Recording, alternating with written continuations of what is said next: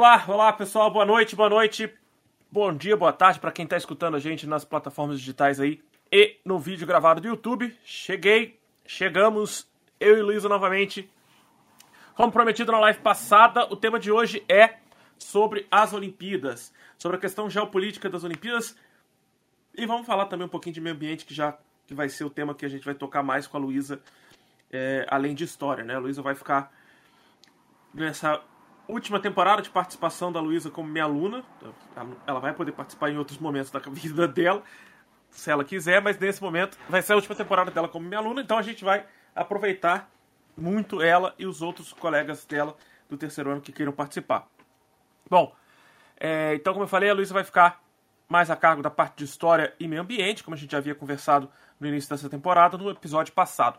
Você que não ouviu o episódio passado, dá uma olhada é, na nossa plataforma digital, dá uma olhada também aqui no YouTube, você vai ver o vídeo, beleza? Vai ver tudo gravadinho, tudo certinho, editado, bonitinho. Bom, o que eu quero dizer para vocês é que o episódio de hoje é sobre não só sobre a geopolítica, mas também sobre o meio ambiente, a preocupação que tem, inclusive, com toda a parte de gastos e consumo e toda a questão midiática envolvendo as Olimpíadas, porque a gente acabou de sair das Olimpíadas de 2020, que aconteceu em 2021, né? Estamos já. É, eu, pelo menos, que acompanho Olimpíadas, que sempre sigo acompanhando as Olimpíadas, já fico focado na próxima, e a próxima só são três anos. Eu já gosto bastante de acompanhar, gosto bastante de entender esse processo das Olimpíadas.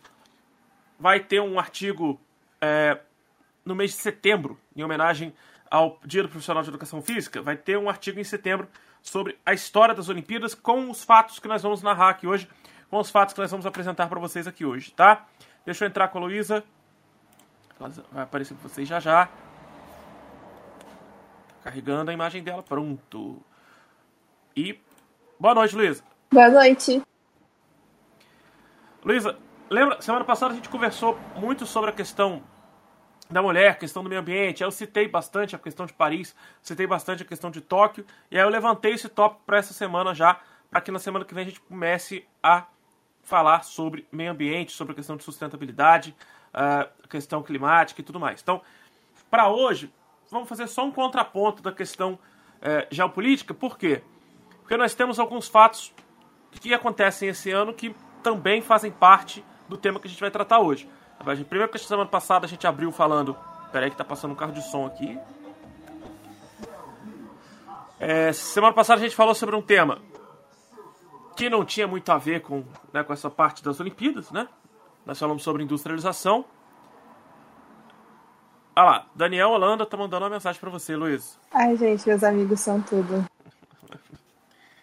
e o que vai acontecer, pessoal, vai sair tudo em caps lock, vai sair tudo maiúsculo aí para vocês no chat, porque eu tô tendo que usar o caps lock ativado para conversar com a Luísa hoje no Discord, tá? Então se preocupem não, não tô gritando com ninguém. Bom, a questão é, semana passada nós falamos sobre processo industrial, processo capitalista, conversamos sobre vários outros tópicos envolvendo a política brasileira, a questão econômica no Brasil, e eu citei essa parte das Olimpíadas para que nós pudéssemos criar um episódio no meio do caminho, um episódio bucha, né? No meio do caminho para virar. Aí temos mais um fã da Luísa. Para virar para o próximo episódio da semana que vem.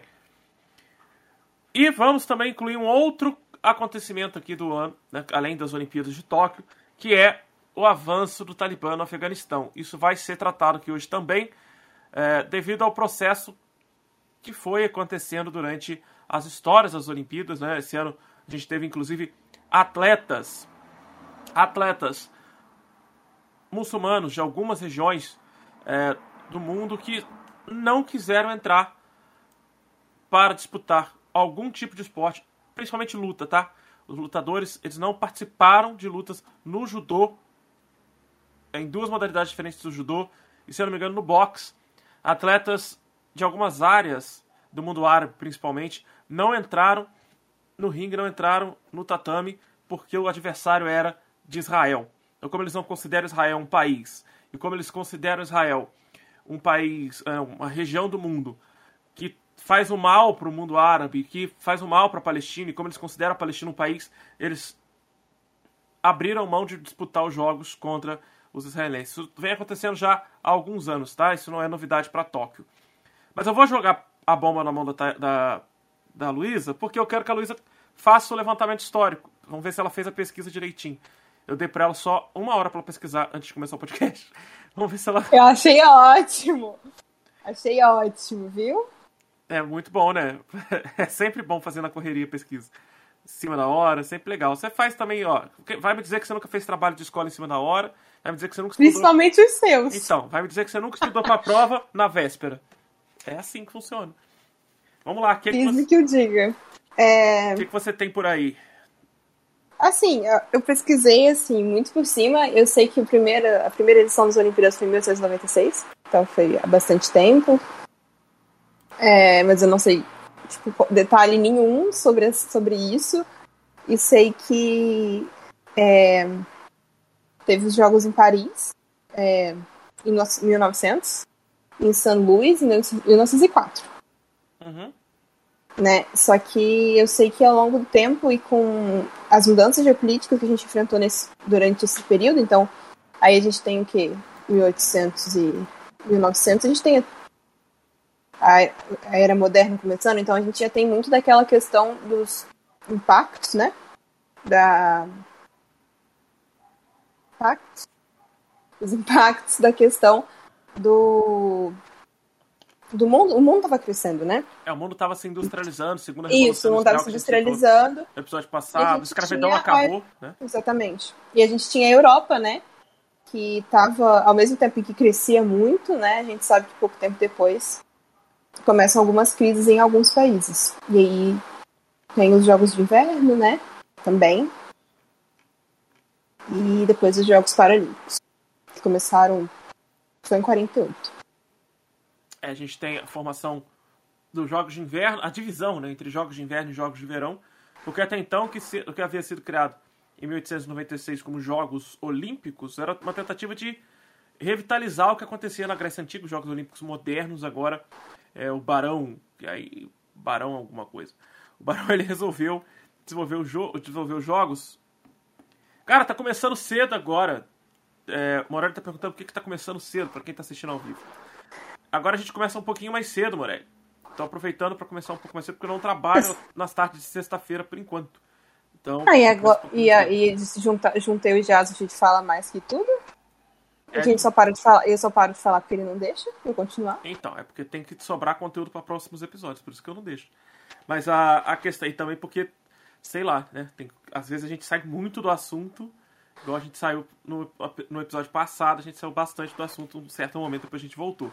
Mas a questão é, Morelli, que eu vou manter começando às 4h30, 5 horas agora, para que a gente possa se estender até às 6h30, 7 horas. Aí depois eu encerro, para que eu possa é, ter ainda a noite toda ali. Porque antes a gente estava acabando umas 8 e pouca, ainda renderizava, editava, não sei o que, acabava 11 horas, meia-noite. Às vezes eu ficava num pós-conversa, um pós-papo reservado no Discord com a Luísa, com a Milena, com as meninas todas. Então acabava ficando muito tempo conversando depois. Aí eu acabava perdendo um pouquinho a noção do tempo. Possivelmente começa, vai começar sempre às 5, possivelmente, se tudo der certo. Aliás, só, gente só vai começar cedo assim no dia 3 de setembro e no dia 15 de setembro, porque tem projeto Enem e eu tenho umas aulas à tarde na sexta-feira, então não vai dar. Mas os outros, as outras sextas vai ser certinho, tá? Vamos lá. Então, o que, que a gente tem aqui até então? A Luísa fez um levantamento histórico ali falando da, do começo das Olimpíadas. O começo das Olimpíadas ele já é algo voltado para o processo geopolítico, porque é no século XIX, no momento que o mundo estava começando a passar pela segunda revolução industrial. Pouquíssimos países participaram da primeira edição. A primeira edição não vai ainda ser aquilo que o, o Barão queria. O Barão consegue realizar o seu objetivo pouco tempo depois, né? já em 1904. Alguns países passam a participar. O Brasil só vai levar uma participação mesmo numerosa, muito tempo depois, lá nos Estados Unidos, é, em Los Angeles, inclusive. Depois de Paris, os jogos serão em Los Angeles, né? E deixa eu até pegar minha cola aqui, ó. A participação brasileira só vai acontecer em 1932, que também tem uma questão geopolítica envolvida aí. Mas lá no século XIX, como a Luísa bem lembrou, devido a essa modernização toda, o mundo começou a se interessar e a criar mecanismos para participar dos jogos. O, problema... o, que eu acho, o que eu acho legal destacar é que, assim, eu posso estar errado porque eu não pesquisei profundamente, mas eu, tô chutando que provavelmente os países que participaram eram do norte global. Sim. Isso é a maioria. Sim, eram, logicamente, século XIX, os primeiros a participarem são os europeus, porque os Estados Unidos nessa época era isolado do mundo, ele não, ele não participava de nada, ele vivia uma economia própria deles. É, eles só vão abrir para o mundo, só, os Estados Unidos só vão aparecer para o mundo na Primeira Guerra Mundial. A primeira vez que eles vão aparecer de fato, assim, mostrar uh, as caras, é só na Primeira Guerra Mundial. Por enquanto eles continuam fechadinho na deles, é, fazendo o que eles têm que fazer lá, algumas barbaridades, algumas loucuras, mas eles estão quietinhos lá. Ainda não se meteram na política mundial. O, os jogos passa por esse processo do neocolonialismo africano, né, na, europeu na África, que obviamente faz com que nós temos, como a Luísa falou, somente os países ricos do norte participavam desses jogos de início. Tinha algumas modalidades absurdas, loucas, sem sentido, mas a gente não vai falar sobre isso aqui hoje. A gente está falando sobre a questão geopolítica, dentro da questão que vai envolver mais essa parte da geografia. A gente não vai falar sobre esse processo das modalidades, que apesar de serem curiosas, não entram nesse podcast de hoje, tá? Só que em 1914 estoura a Primeira Guerra Mundial. Em 1916 teria uma outra Olimpíadas, né? As Olimpíadas foram em, 2000, em, em 1912 e em 1916 seria a próxima edição, que foi, obviamente, cancelada.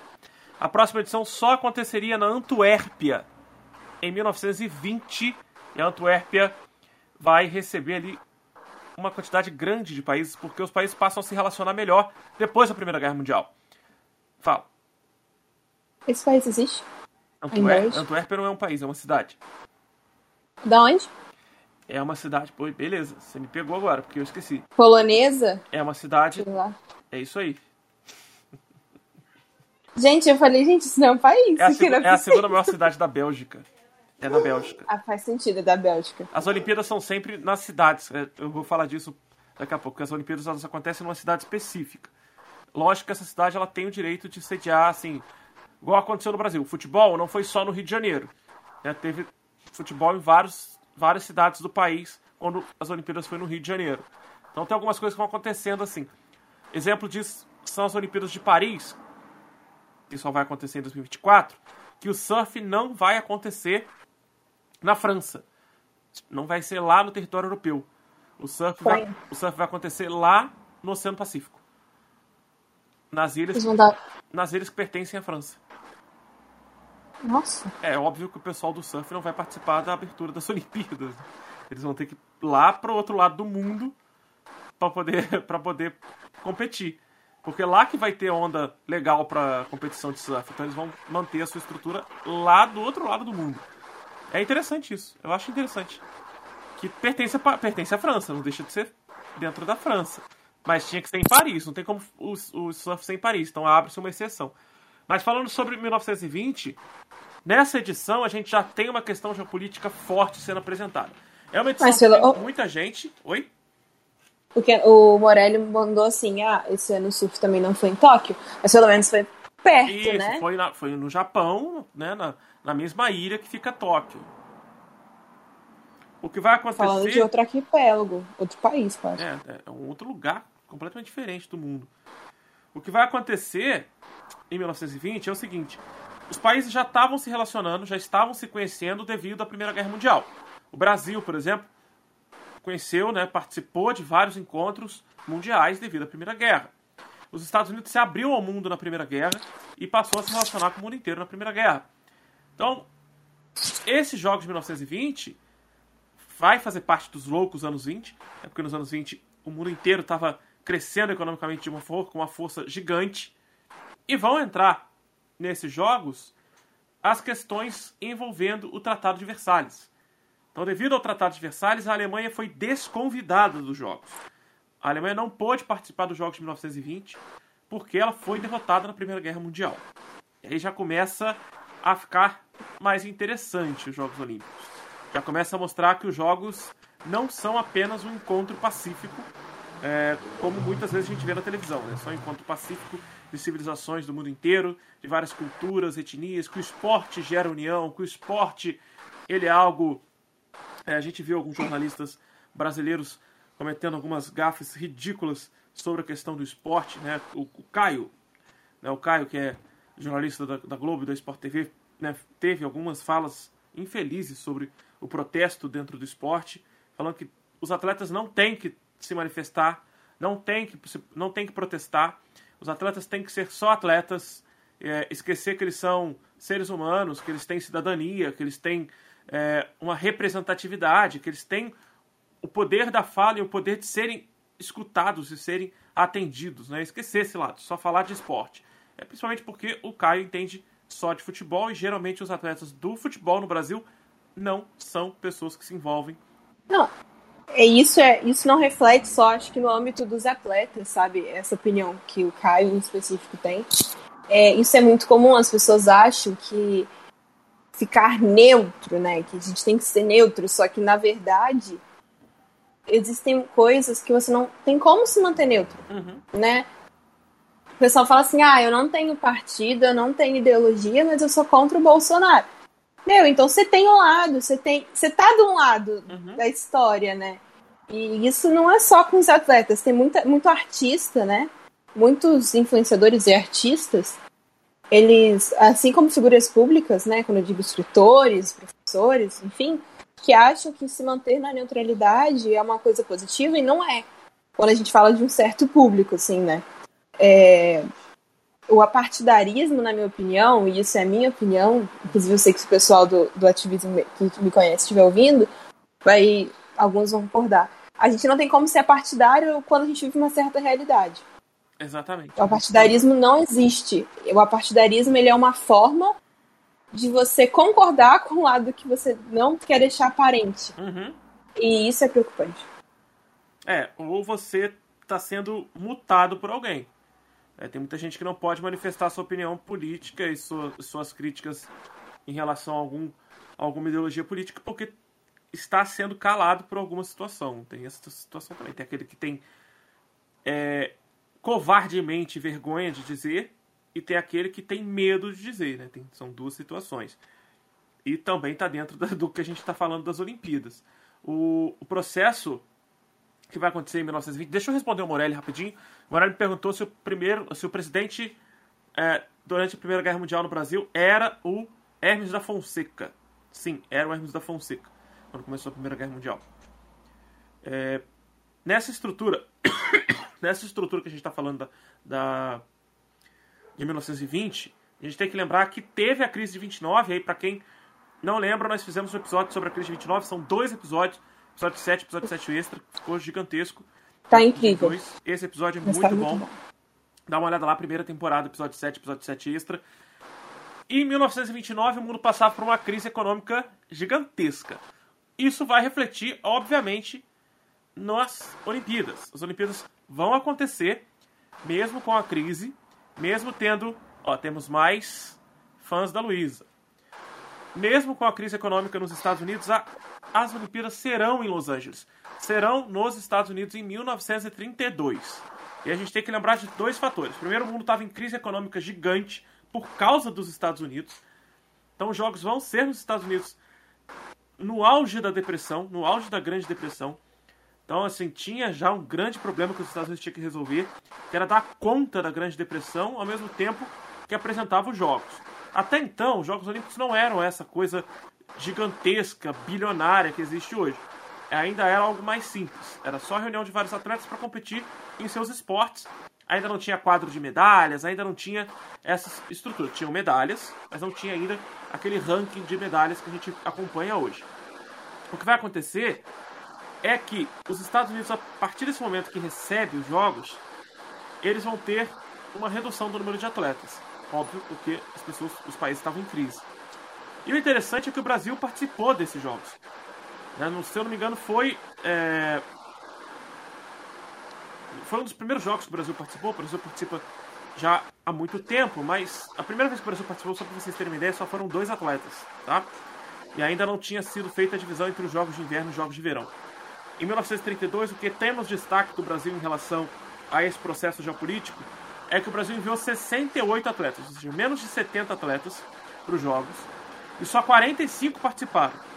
Por que isso? Por causa da crise econômica, o governo não tinha como mandar todo mundo. Então eles selecionaram só 68 atletas que aceitaram, trabalharam um navio cargueiro de café. Olha, olha o nível da coisa. Como o maior consumidor de café do Brasil era os Estados Unidos, o governo conseguiu achar um navio que saiu do Rio de Janeiro e estava indo para Los Angeles para poder levar café. Esse navio parou em vários países diferentes, em vários portos diferentes antes de chegar em Los Angeles. Os atletas que foram embarcados no navio tinham que ajudar trabalhando, trabalhando no navio para pagar os custos da viagem. Então, ao invés de receberem um salário, eles foram de graça, mas eles tinham que trabalhar em troca. Então, desses 68, 45 tinham condições de continuar para jogar os jogos e o restante não tinha condições de jogar, até porque não tinha condições de receber e ganhar medalha. Então, eles ficaram no navio ou só assistindo os jogos. Isso já é uma coisa curiosa, já é uma coisa interessante para se entender. Vamos ver o que o Morelli tem para perguntar. Ele não sabe se... Não sei se é seu ou da Luísa, mas está com um barulho estranho. É o da Luísa. É o meu ventilador. É o ventilador da Luísa. Eu vou mutar aqui. Pronto. Agora ficou mais tranquilo, Morelli. Vamos lá. Esses 45 atletas chegaram a Los Angeles e não ganharam nada. Né? Obviamente, eles saíram de lá sem medalhas. Uma das edições mais tristes do Brasil, é, de participação brasileira, sem nenhuma condição de tirar medalha, mas tem um porém. Tem um porém. Nessas Olimpíadas, nós não tivemos os paulistas participando. Porque aconteceu em 1932. Em 32 nós tínhamos a Revolução Constitucionalista contra o governo Vargas, os paulistas aí criando a guerra civil dentro do Brasil. Por isso os atletas paulistas foram punidos pelo Comitê Olímpico Brasileiro e foram impedidos de participar. Alguns paulistas não quiseram participar para não representar o Brasil, já que eles tinham um projeto contra o governo de Vargas e até mesmo separatista. Outros paulistas queriam participar representando o Brasil, mas foram impedidos pelo governo de Vargas. Tá? Então, não tivemos a participação dos paulistas nessas Olimpíadas. E aí tem mais um porém. Essa Olimpíadas entra para a história, na nossa história, por causa desse fato curioso do, do navio de café, do cargueiro de café, e pelo fato curioso da guerra civil acontecer na mesma época e não termos é, o contingente paulista. Mas o mais interessante na história dos jogos, mesmo para o mundo inteiro, é que é pela primeira vez uma mulher sul-americana foi para os Jogos. Então foi a primeira vez que uma mulher sul-americana participa dos Jogos Olímpicos e ela tinha só 17 anos. Era a nadadora Maria Lenk. Maria Lenk, inclusive, teve, foi homenageada né, nos Jogos Olímpicos aqui no Rio de Janeiro com o complexo da natação no Rio com o nome dela. Né? Ela teve ali sua homenagem bem marcada nos Jogos Olímpicos Brasileiros de 2016. Muito tempo antes de 2016 aconteceu os Jogos Olímpicos de 1936. Aí eu quero jogar para Luísa. A gente vai bater na história de novo.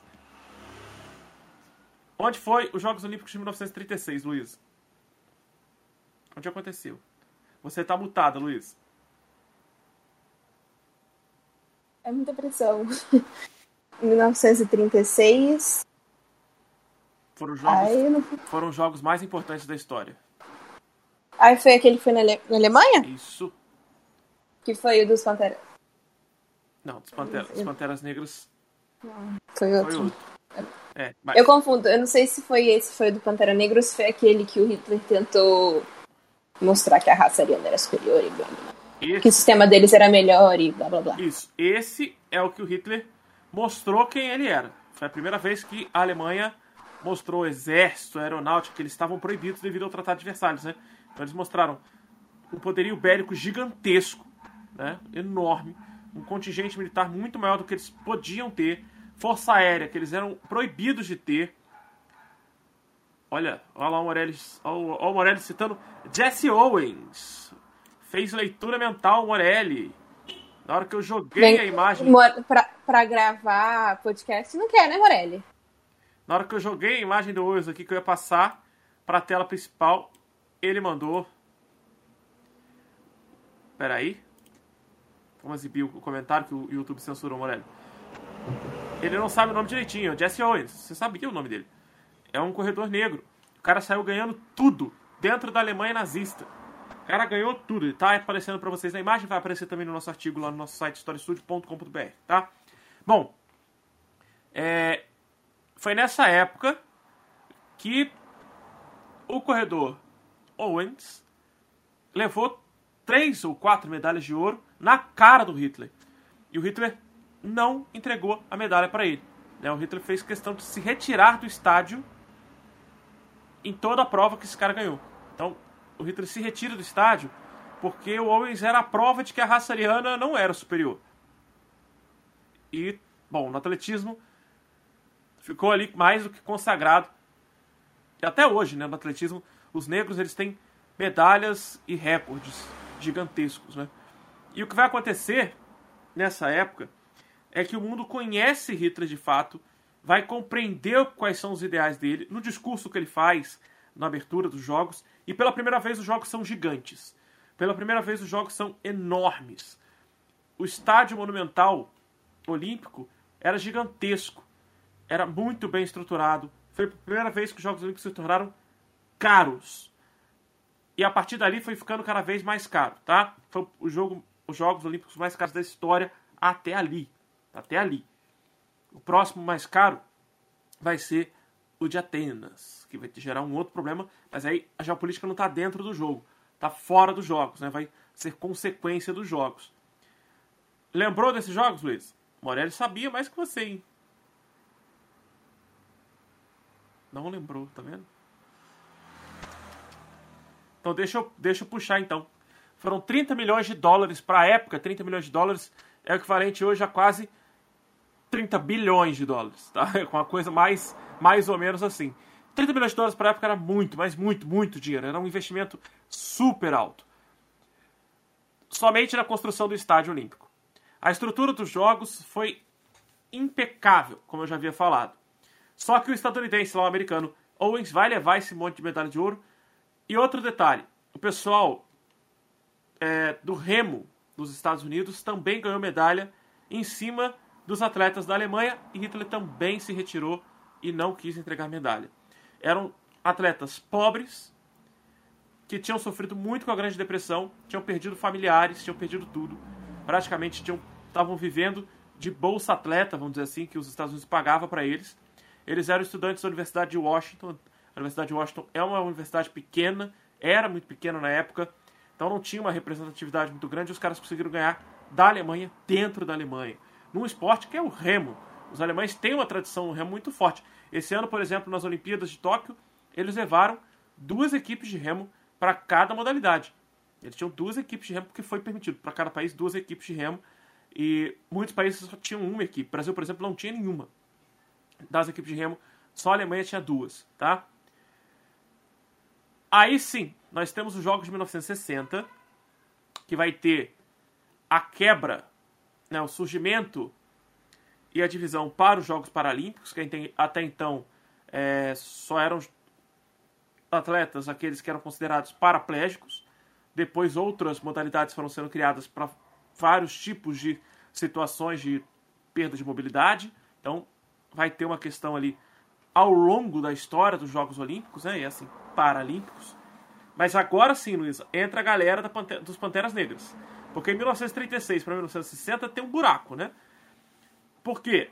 Porque os jogos dos anos 40 não existiram por causa da Segunda Guerra Mundial. E aí vale um detalhe. 1940 e 1944 não teve Olimpíadas. Mas as próximas Olimpíadas aconteceram. E as próximas Olimpíadas não teve a Alemanha. A Alemanha foi novamente suspensa dos Jogos Olímpicos porque perdeu a guerra. Não foi nem porque perdeu a guerra, mas um porque causou a guerra. Então, como punição, e porque por causa dessa guerra não teve os jogos, ela foi proibida de participar do próximo, tá? Então, não teve jogo, não teve participação da Alemanha nos Jogos Olímpicos depois da guerra. Não teve a participação do Japão, porque o Japão se recusou a participar desses Jogos Olímpicos. E aí sim, anos depois, em 1960, o mundo vivia uma loucura eram os anos rebeldes, os anos das revoltas, das revoluções, ao mesmo tempo eram os anos das ditaduras. Brasil, Argentina, Chile, o próprio Estados Unidos vivia uma ditadura velada. Os Estados Unidos tinham uma ditadura gigante por causa da Guerra Fria. E a gente vê o reflexo dessa ditadura exatamente nessas Olimpíadas. O mundo conhece melhor essa ditadura dentro dessas Olimpíadas. Não se podia é, falar nada semelhante a comunismo. Praticamente não podia usar a camisa vermelha nos Estados Unidos, que você era preso e levado para Guantánamo para ser torturado. Era basicamente isso os anos 60 nos Estados Unidos. Já falamos sobre isso aqui quando eu falei com a Milena, lá no segundo episódio da temporada passada, sobre o filme 13 Dias Abalaram o Mundo. Bom, Luísa, vamos falar sobre 1960. Tá preparada? Tá mais preparada do que na Olimpíada da Alemanha? Panteras Negras, questão racial. Já, já fica um pouco mais tranquilo para você. Panteras Negras, questão, parcial, é, questão racial e apartheid. Porque em 1960 os jogos foram em Roma. A África do Sul foi convidada a se retirar dos jogos. O Comitê Olímpico Internacional vai expulsar a África do Sul em 64 e só vai recebê-los em 92 por causa do apartheid. Eles vão ser expulsos exatamente por causa do sistema de divisão racial, obviamente segregação racial brutal que eles tinham. E as Paralimpíadas são fundadas, eles são construídas ali nessa época em 1960. No, exatamente os jogos de 1960 acontecia simultaneamente, tá? Diferente do que a gente está vendo hoje, né? Os Jogos Olímpicos eles acontecem, são televisionados, geram um lucro absurdo e depois de duas semanas começam os Jogos Paralímpicos, que também duram poucos dias, né? duram 16, 17 dias os Jogos Olímpicos, depois os Jogos Paralímpicos. E depois o, o mundo vai se reunir de novo para isso só nos próximos Jogos. Vamos lá, Luiz. Vamos falar sobre Roma 1960. Eu, a, a Olimpíada de Roma teve, se eu não me engano, teve a participação, teve maior participação, né? De todos, uhum. de todos aqueles anos, né? E as disputas foram nos locais históricos, que eu acho que deve ter sido muito maneiro para quem assistiu, de verdade. Porque imagina, você correr perto do, do, sei lá, do Coliseu. Ah, sim. Pra e... quem estava lá presente assistindo, é. devia ser fantástico. Lembrar... Foi a primeira a ser, a ser transmitida também, né? Não. Ela foi a, não? A, a, Direto? Não, ela foi a primeira a ser filmada e passada na televisão. Ela não era ao vivo. Ela era filmada e passada na televisão. Foi a primeira. Ah, aí, mais uma fã da Luísa. O, ah lá, o Morelli perguntou: a primeira entrada da Alemanha pós-guerra foi em 1960? Foi. Foi em 1960. Tá? E aí, só Luísa, pode continuar, Luísa. Que a gente vai chegar em outra Olimpíadas, que foi a primeira que teve transmissão ao vivo. Essa foi não que foi ao vivo. Eu sei que teve um cara que morreu.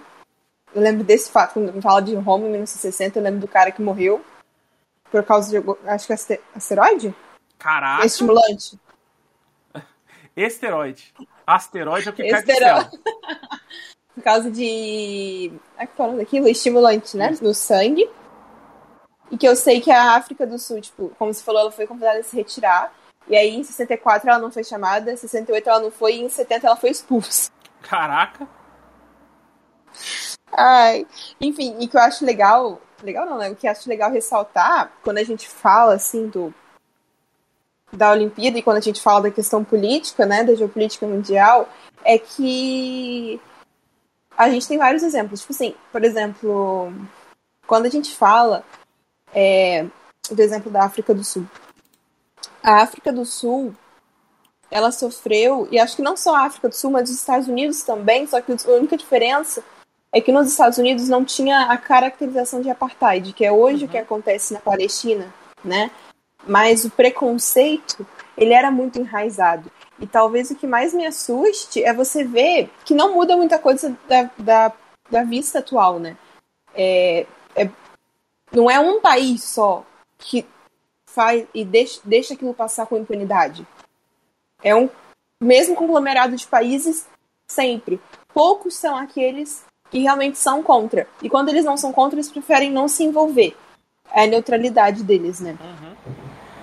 E aí o que a gente tem nesse, nesse mesmo momento, né, dos Panteras Negras, eu não sei explicar direito a questão do, do que aconteceu no dia do jogo, mas a gente tem nos Estados Unidos uma política é, de segregação racial muito forte.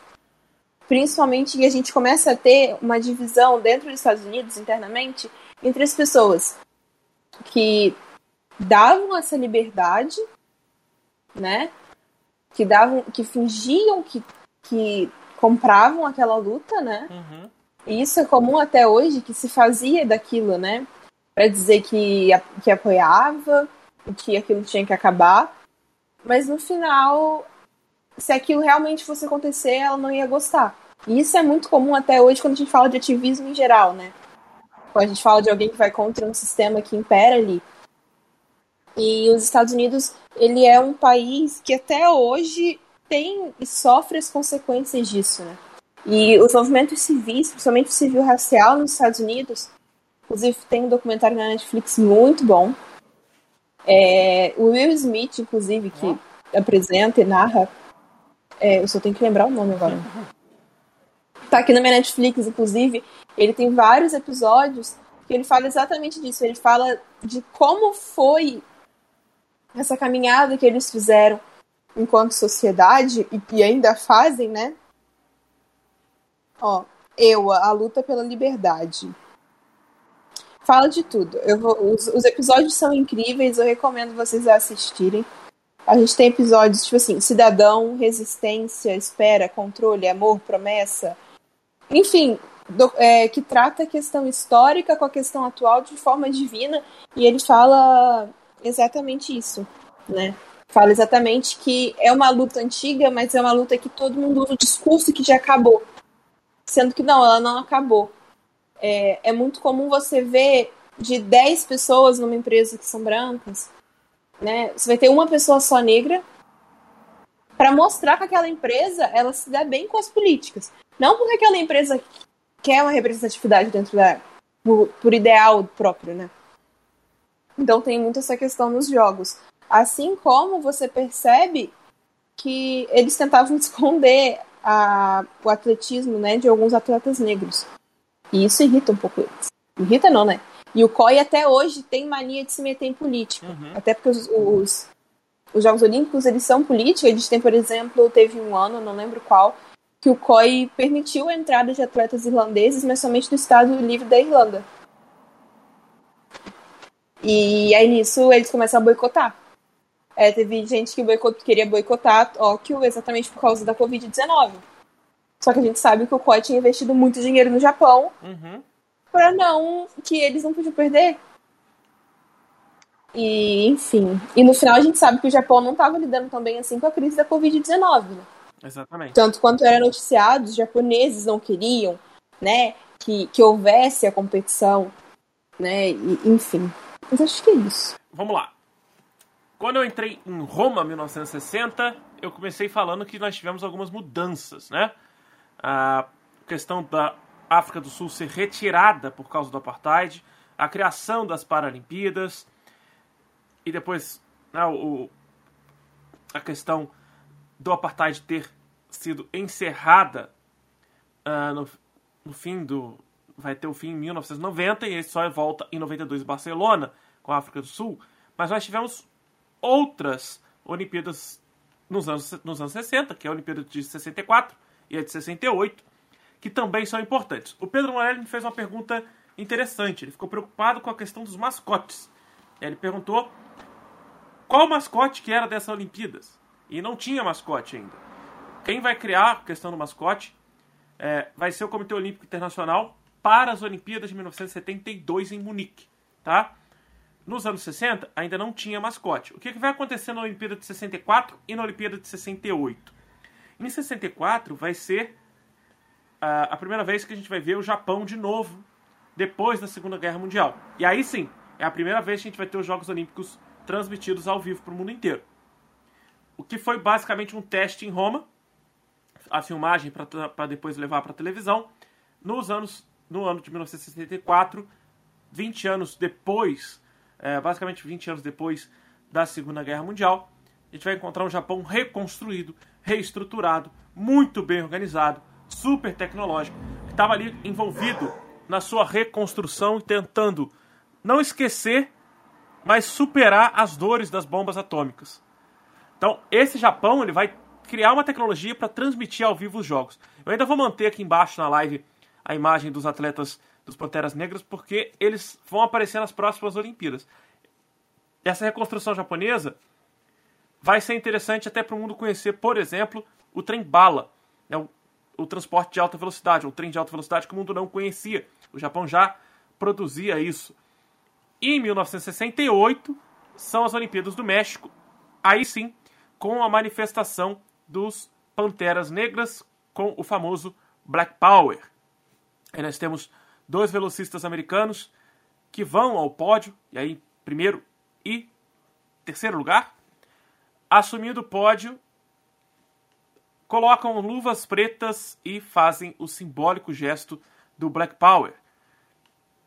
É, antes de 1960 não era televisionado, era no rádio. Sim, era no rádio. Não tinha ainda tecnologia suficiente para poder levar isso para vários países. Então, depois de 1960, sim. Em 1960 eles vão começar a gravar e vender as gravações para as emissoras. Depois eles vão ter a transmissão ao vivo, que é vendida a concessão da transmissão ao vivo para o mundo inteiro. Tá? É só o Comitê Olímpico que tem direito das imagens, eles vendem o direito das imagens para todas as emissoras que possam comprar, e é uma emissora, por país, uma emissora aberta por país. Caso, por exemplo, do Brasil, nós tivemos as Olimpíadas de Pequim, as Olimpíadas do Rio de Janeiro, sendo transmitidas pela Record. a Record comprou os direitos das Olimpíadas. Depois, agora a Globo comprou de volta para transmitir a de Tóquio e a de Paris, tá? E aí, por isso eles fizeram tanta campanha também de Paris está logo ali, Paris está logo ali, porque obviamente eles têm o direito de transmissão de Paris. Eles não são idiotas de comemorar que Paris está logo ali, né? Vamos lá. Em 68, o mundo estava pegando fogo. O mundo estava tendo todos os tipos de revoluções e revoltas que vocês possam imaginar. Eram estudantes na França, o povo brasileiro nas ruas contra a ditadura militar. Primeiro o povo foi para a rua para pedir a derrubada é, do governo. Quando o governo se instaura como uma ditadura em 68, 68 mesmo já começam as revoluções contra o governo militar. Nos Estados Unidos, nós vimos e já falamos sobre uma revolta que aconteceu nos Estados Unidos em 1968, o 7 de Chicago. Falamos aqui, tem episódio sobre isso. Para mim, um dos episódios mais legais que a gente já fez aqui. É compridinho, mas é muito legal. Assistam o filme também, Netflix também. Esses dois atletas foram reprimidos pelo Comitê Olímpico? Sim, vamos chegar neles. Calma lá. Esses atletas americanos, eles fazem parte desse grupo. Aliás, a parte do Panteras Negras também aparece no set de Chicago. A gente também chegou a falar disso aqui. Tem um outro filme que eu recomendei na época, vou recomendar de novo, que é, é o filme dedicado ao um, a um dos fundadores dos Panteras Negras, que é o Jesus Negro, né? Que tem um filme dedicado a ele. Se eu não me engano, tá na HBO Max ou na Amazon Prime. Porque eu tenho todos esses monte de aplicativos, já confundo, já não sei onde está o que. Mas dei uma pesquisada. É o Jesus Negro. Ele aparece, né? O, o personagem aparece no set de Chicago, né, sofre lá o, o atentado e depois vai ter a questão dele sendo retratada num filme próprio. Bom, as, as questões raciais nos Estados Unidos estavam bombando por causa de Martin Luther King, por causa de Malcolm X, por causa dos Panteras Negras. Judas e o Messias Negro, isso aí, Morelli. Guerra do Vietnã. Guerra do Vietnã. Os protestos começam por causa da Guerra do Vietnã e por causa da questão racial e vão se tornando cada vez mais intensos. Tem no Telecine, de acordo com Pedro Morelli. Beleza. Se ele não se engana, né? Ele aí não deu uma confirmação exata. Mas dê uma procurada. Esse filme, esse filme tem. É... Cara, se eu não me engano, é na Amazon Prime. É na, na Amazon Prime, se eu não me engano. Bom, o que eu estava falando aqui nos anos 60, em 1968 principalmente, nós tínhamos revoluções acontecendo no mundo inteiro. Não é à toa que esses caras levantaram o braço, não foi à toa que eles protestaram no pódio. Eles já estavam com as medalhas. O que vai acontecer é que o Comitê Olímpico Internacional vai decidir pela expulsão dos dois. Então, após eles vencerem a prova dos 200 metros no atletismo, eles vestiram as suas luvas pretas, fizeram o símbolo do pódio do Black Power. E um dos grupos que lutava, né, era um dos grupos que lutava pela igualdade racial nos Estados Unidos, e eles foram banidos da delegação dos Estados Unidos e foram expulsos da Vila Olímpica.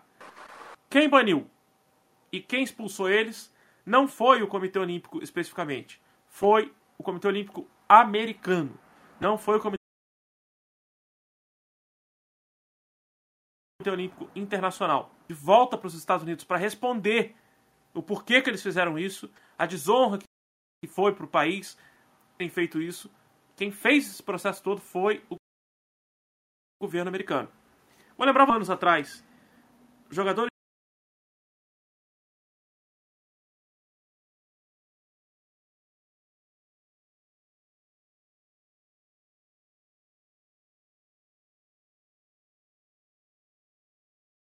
futebol americano se ajoelhando no campo de futebol americano e não puderam retornar. Jogadores de basquete também passaram por isso. Vários atletas americanos negros tiveram é, as suas carreiras ali encerradas ou perseguidas devido a esse processo. Não retiraram as medalhas é, desses atletas. As medalhas são eternas, então não, vai, não foram retiradas. Só tem uma situação que a medalha pode ser retirada: doping. Foi comprovado doping naquele atleta, ele tem que devolver a medalha. Foi o caso que aconteceu com a Rússia recentemente, né? Os atletas que ganharam medalha nas Olimpíadas é, de Pequim tiveram que devolver as medalhas. Já aconteceu com o Brasil também, tá? De atletas brasileiros terem que devolver medalha. Isso inclui o judô. Nas Olimpíadas do Brasil, nós tivemos uma grande atleta do judô, que aí agora o nome dela não vem na minha cabeça. Ela foi brilhante, foi, né, foi incrível o que ela fez. E ela foi pegando doping e ela teve que devolver medalha, mas ela está em processo ainda para resolver o problema dela, que o doping dela foi absurdo. Fala. O doping dela, isso é inclusive uma questão que é o que eu tentei. Comecei a falar e você mandou ficar quieto para falar essa semana. Uhum. É, o doping dela tem a ver com o tratamento psicológico. Não, não, não é essa não. não é essa não. Ah, não? Não é desse ano, não? Não. não. Tem outra? De 2016, é de 2016. Desse ano foi do vôlei. Não, tem, a, tem, uma, tem uma do vôlei, tem outra. Tá, a desse ano é, é a que tá fazendo tratamento hormonal, é a Tandara do vôlei. E tem a, a outra que foi por causa de. Também tem uma do judô que foi. Foi. Acho que nem. hormonal. Não, que tem outra. Não, então. A do judô foi no, na outra Olimpíada, que foi no Brasil. Ela ganhou medalha e tudo mais. Um pouco tempo depois saiu o laudo do doping e ela não podia. É, não podia ter recebido medalha porque ela foi pega no doping por causa de uma, uma questão absurda, muito absurda. Ela deu um selinho no sobrinho dela, que era o neném, e tinha tomado um remédio que não podia é, não podia ser tomado por um atleta. Então, a substância que o neném ingeriu, ela sem querer engoliu a saliva do neném, bem nojento, mas ela sem querer ao dar o selinho no, no sobrinho dela, ela acabou ingerindo aquilo e aquilo foi pro organismo dela, ela foi pegando doping por uma substância que ela realmente de fato não ingeriu. Medalha dela, medalha dele sobe para quem estava depois dele. Então, fica essa questão. Às vezes vai para quem ficou em, em, em segundo, não vai para quem ficou atrás. A medalha dele anda, né? Vai andando a escala de medalha. Ou o Comitê Olímpico ignora completamente. Ou ele pode guardar enquanto tem o processo rolando. Enquanto o processo está rolando, eles mantêm essa medalha de reserva para decidir o que vai ser feito com a medalha. Tá? Tem várias situações que podem acontecer da medalha voltar, ou até mesmo o cara ser pego no DOP ficar com a medalha, dependendo da situação, até mesmo da situação geopolítica. Mas o que eu estava falando é que essa galera do Black Power, os Panteras Negras, vão ser muito perseguidos nos Estados Unidos, inclusive por causa dessa questão é, do protesto. Vocês estão vendo na imagem aí na live, quem está vendo o vídeo, quem vai ler o artigo depois, Tá vendo aí que temos os dois atletas americanos protestando e temos um atleta tímido, né? Um atleta bem tímido. É o atleta australiano Peter, ou Peter Norman. Cara, ele também protestou, por incrível que pareça. Ele tá protestando aí. Não parece, né? Mas ele se sentiu. É... Ele sentiu que não era legal. Não seria legal ele também levantar os braços. Seria. Porque não é uma causa dele. É então ele não levantaria os braços, mas ele decidiu colocar um broche no casaco dele, representando as questões humanitárias, representando os direitos humanos. Então ele tem um broche ali sobre as questões dos direitos humanos que ele colocou no peito e o cara ficou no esquecimento total da história, porque os outros dois brilharam ao lado dele, é, não só porque temos a medalha de ouro ali na, do lado, mas é porque esses dois caras tinham muito mais representatividade e, logicamente, entraram para a história dos Estados Unidos porque eles sofreram muito por causa desse protesto. Pode falar, Luiz. É, acho que. Não vou falar que foi perfeito, porque eu sempre falo que perfeito, eu sempre erro. Mas eu acho que o que ele fez ali foi o exemplo de esse não é o meu lugar de fala, então como que eu apoio essa luta, né? É, eu quero. É, aquele negócio de ah, mas eu não posso falar de uma realidade que eu não vivo, isso realmente. Mas você pode fazer a voz dessas pessoas que vivem essa realidade chegar em outra pessoa. Uhum. Tanto que você vê que ele tá com o braço ao lado do corpo. Uhum. Enfim, acho que isso é até o conceito de lugar. Inclusive, o conceito de lugar de fala, você sabe que é um, um termo que foi produzido pela ciência brasileira, né? É mesmo? Não sabia. De Jamila Ribeiro que criou o termo. Olha só. Uma mulher negra. Enfim, fica uma curiosidade, Curiosidade histórica. interessante. É, a gente, em alguns momentos, a gente, eu lembro que teve uma reunião com alguns grupos de ativistas internacionais, onde a gente teve que apresentar o conceito de lugar de fala, que é um termo da ciência humana brasileira. E eu não sabia, nem eu sabia que era dela, né? E pesquisando eu descobri que é dela. Eles não conhecem esse termo lá fora. Muito bom. E é, é um termo muito recente também. É um termo que te- gera muita discussão para quem quer compreender entender essa questão. Porque, assim, é exatamente isso que está acontecendo nessa imagem, é o que você está falando. Bom, eu quero. Eu entendo a sua revolta, eu entendo a sua, o seu protesto, eu concordo com o seu protesto, acho justo o seu protesto, quero me manifestar positivamente em relação ao que você está pro- protestando, mas eu sei que não é o meu lugar. Eu sei que eu não estou sofrendo o que você está sofrendo, eu não estou na posição que você está, eu tenho uma posição mais confortável, mais favorável. Eu também quero protestar, mas eu sei que o seu protesto tem que se so- sobressair em relação ao meu, porque o seu protesto tem muito mais valor do que o meu no sentido é, no sentido prático da coisa mesmo, no sentido da vivência da coisa.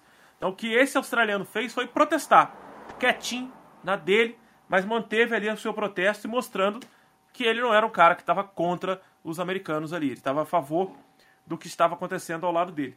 Muitas vezes o que vai acontecer nesse tipo de protesto é o atleta vizinho dar no pé, o atleta vizinho nem olhar na cara do outro. Isso acontece direto. Infelizmente, isso também vai acontecer nas Olimpíadas, que era para ser os Jogos da Paz, né? Bom, e como eu acabei de falar em paz, em 1972, Morelli, foi quando surgiram os mascotes. E aí, respondendo, já falando o que eu já falei no chat. Em 72 teve um mascotezinho simpático, gente boa, que é o, o mascote do cachorrinho linguiça. Sabe aquele cachorrinho linguiça? É o Waldy, que é um. Não sei pronunciar isso, gente. Dashhound, Dash... não sei qual é o nome desse bicho. Cachorro salsicha. Cachorro salsicha, beleza. É um cachorro salsicha todo coloridinho. Vou tentar buscar a imagem para jogar na live para vocês. Ele é bonitinho. Ele vai ser o primeiro mascote. né? Eles vão fazer bichinho, vão fazer um monte de coisa. Na verdade, não era para ser um cachorro salsicha. Pelo que eu tô vendo aqui, era para ser um. Um outro, um outro, uma outra espécie de cachorro. Parece salsicha, mas não é. É aquele orelhudinho, sabe aquele que a gente tem um brinquedinho de infância? Sabe aquele brinquedinho de criança que é um cachorrinho farejador e tem um chapeuzinho do Sherlock Holmes? É aquele cachorrinho. É um cachorrinho curioso. Você sabe que brinquedo é esse, Luiz? É um cachorrinho amarelo. Sabe qual? Então, É um cachorrinho esquisitinho. Esse cachorrinho foi o primeiro mascote. Só que 72 não vai ser lembrado por causa do mascote. 72 vai ser lembrado por causa do atentado. E vai ser a primeira vez que a gente vai ter um atentado. Não, não é um Beagle. Não, não é um Beagle. Vai ser a primeira vez que a gente vai, ver- vai ter um atentado nos Jogos Olímpicos. Um atentado gravíssimo, seríssimo. E aí sim entra o que eu havia falado antes, da questão é, do que tá, o, o que acontece até hoje, que eu estava citando, em relação ao mundo árabe e ao processo de dominação de Israel. Boa noite, né, Gabriel Rocha? Boa noite.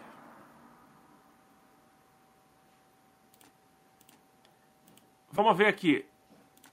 Vamos lá. Em 72 aconteceu o processo do Setembro Negro. Setembro Negro é um grupo que aí sim vai ser considerado um grupo terrorista palestino. É, a Síria achou que eu estava falando com ela. Que é um grupo terrorista palestino de oito homens, na verdade, Era um grupo de pouco mais de oito homens. E no dia 8 de setembro, então os Jogos Olímpicos eles estavam um pouquinho mais estendidos do que acontecem hoje, julho, agosto.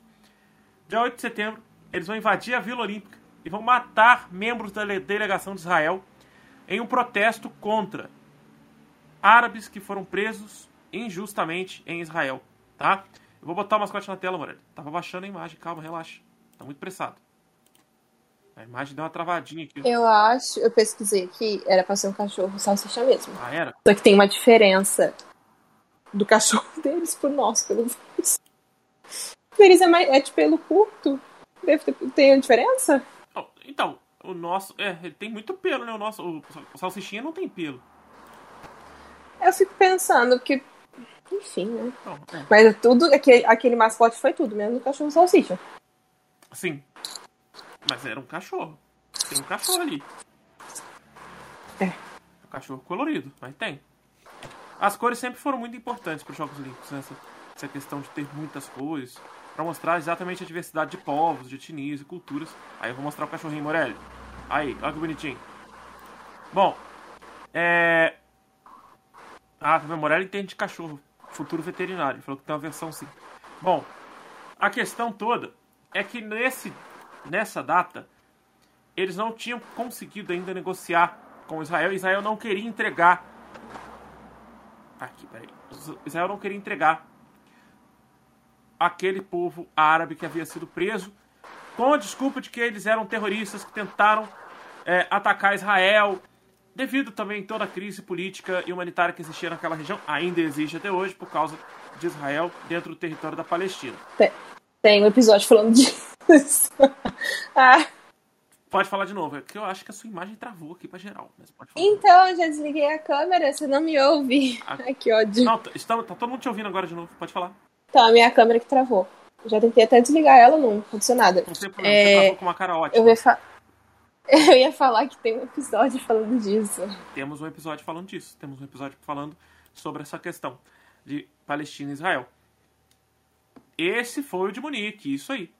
O atentado de Munique feito pelo Setembro Negro em busca de uma liberdade ou uma libertação dos árabes presos em Israel. E o pedido foi negado pelo governo de Israel e aí por isso veio o atentado. Eles mataram boa parte da delegação de Israel. E a partir desse dia, todos os eventos esportivos do mundo têm um nível de segurança absurdo. Inclusive, vale frisar aí um detalhe. Os Jogos Olímpicos no Brasil, é, quem fez a segurança dos Jogos Olímpicos no Brasil foi a polícia de Israel. Foi, o exército de Israel e a polícia israelense, tá? Eu lembro, eu lembro na época, é, andando pelas ruas de Volta Redonda, passar uma viatura da polícia de Israel a toda por Volta Redonda e foi para não, não sei nem por que ela estava aqui. Acho que ela veio para exibir, mostrar que funcionava, como é que era, sei lá. E depois ela foi seguiu embora para o Rio de Janeiro. Foi embora para o Rio de Janeiro. Devia estar escoltando alguma coisa por aqui. Eu sei que a delegação da Mongólia ficou em Volta Redonda, ah, treinando arco, e Ah, tá. treinando ginástica, eu acho. Deus explica como é que eles vieram parar aqui, né? Na, na verdade, o pessoal da Mongólia, por exemplo, eles vieram para Volta Redonda, então eles tinham que ter escolta, né, por, por essa questão de segurança, então Israel escoltou. Mas eles tinham. Não, volta redonda. É, ué. Eles vieram pra cá. Tipo- eles vieram pra cá pra treinar é, atletismo. É que, tipo assim, causa. tantas outras cidades, logo volta redonda, entendeu? É isso que eu fiquei Não, impressionado. é porque o Comitê Olímpico Brasileiro falou pra eles que em Volta Redonda tinha o Centro Olímpico de Treinamento de Atletismo. Então eles vieram pra Volta Redonda. Chegou aqui eles encontraram uma obra, né? Não tinha nada lá pronto ainda. Só ficou pronto o quê? Tem dois anos, três anos que ficou pronto. Aí eles resolveram voltar com parte da delegação, uma parte ficou pra treinar arco, pra treinar ginástica, pra treinar outras coisas, mas o atletismo teve que voltar pro Rio de Janeiro pra caçar um lugar pra treinar, porque não tinha lugar pra treinar. Ah. Bra- Brasileira tem uma organização, né? Adora causar um incidente diplomático. Uhum. Bom, e aí a gente tem o fim dos anos 60, os anos 70 vem com essa agitação em 72, e a agitação não para por aí, porque a gente estava vivendo a Guerra Fria. E no meio dessa Guerra Fria ainda temos mais outras Olimpíadas. Nós temos a Olimpíadas de 1988, que é a última dentro da Guerra Fria, mas antes dela nós temos a Olimpíadas de 1980 e de 84. Então os anos 80 também foram turbulentos no processo olímpico, porque nós temos em 80 a Olimpíada de Moscou. Em 84, a Olimpíada é em Los Angeles. Olha que confusão.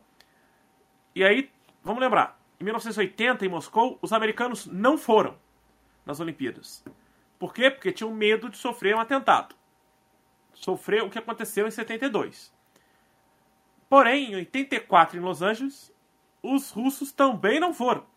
Os soviéticos fizeram questão de não participar dos Jogos em Los Angeles porque também tinham medo de sofrer algum tipo de atentado.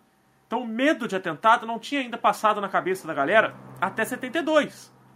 Em 72, só para vocês terem uma ideia, só para vocês terem uma noção dessa questão geopolítica, a União Soviética ela só voltou a participar dos Jogos Olímpicos em 1960. Foi na Olimpíada de 60. Olimpíada de 52? Cadê minha cola? Pera aí. Vou pegar minha cola aqui. Ó. Aqui, sim. Os Jogos Olímpicos da Finlândia, em 52, marcam a entrada da União Soviética, que não participava desde 1917, tá?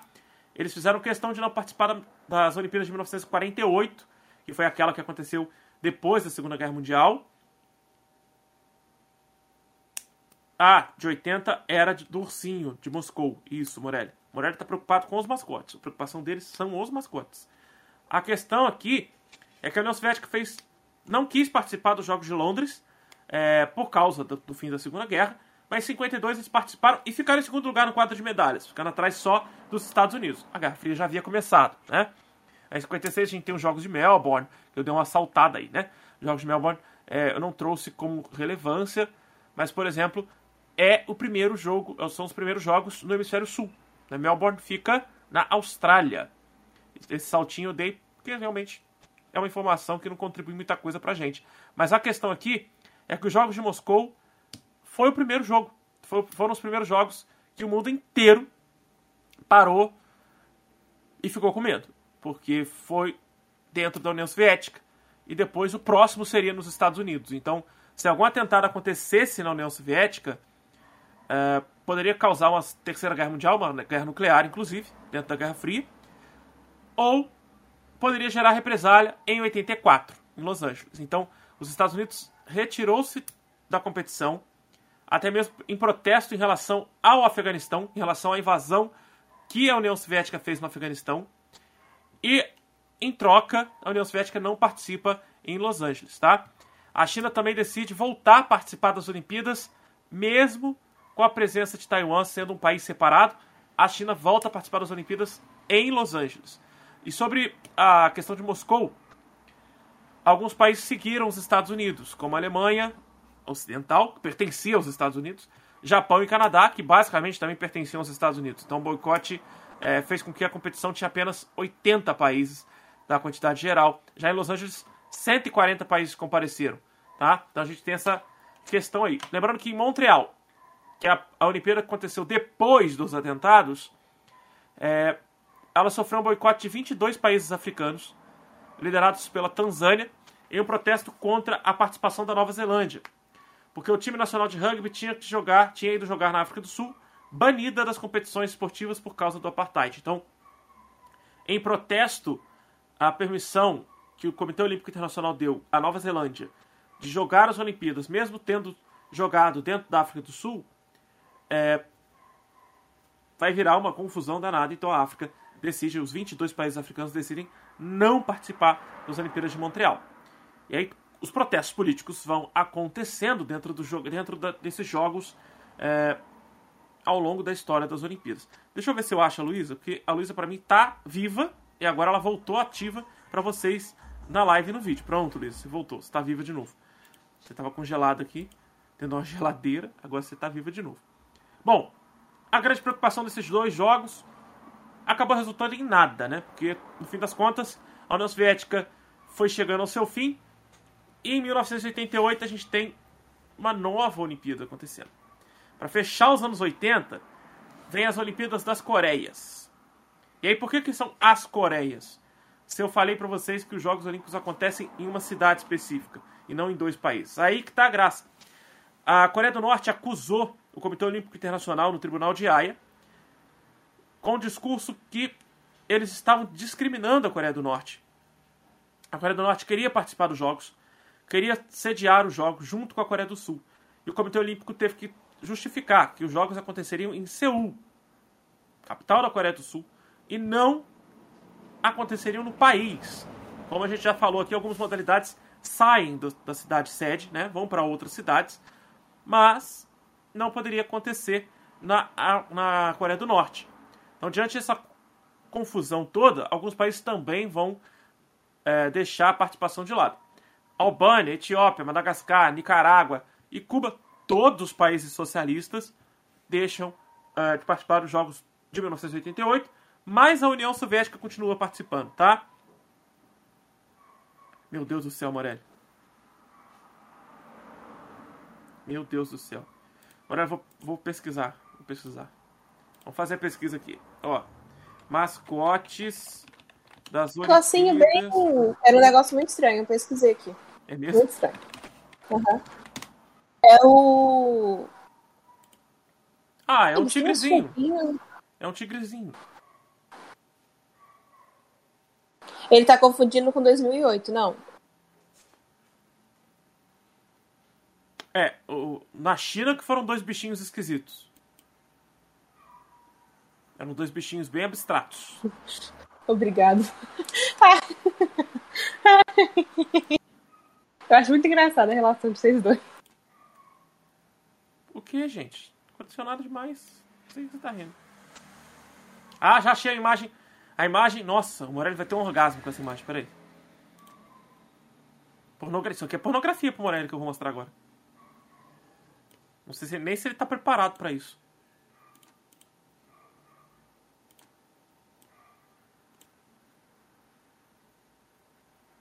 Tirem as crianças da sala. Vou botar em tela cheia, Morelli, ó. Só pra você. Todos os mascotes, Morelli. Pronto.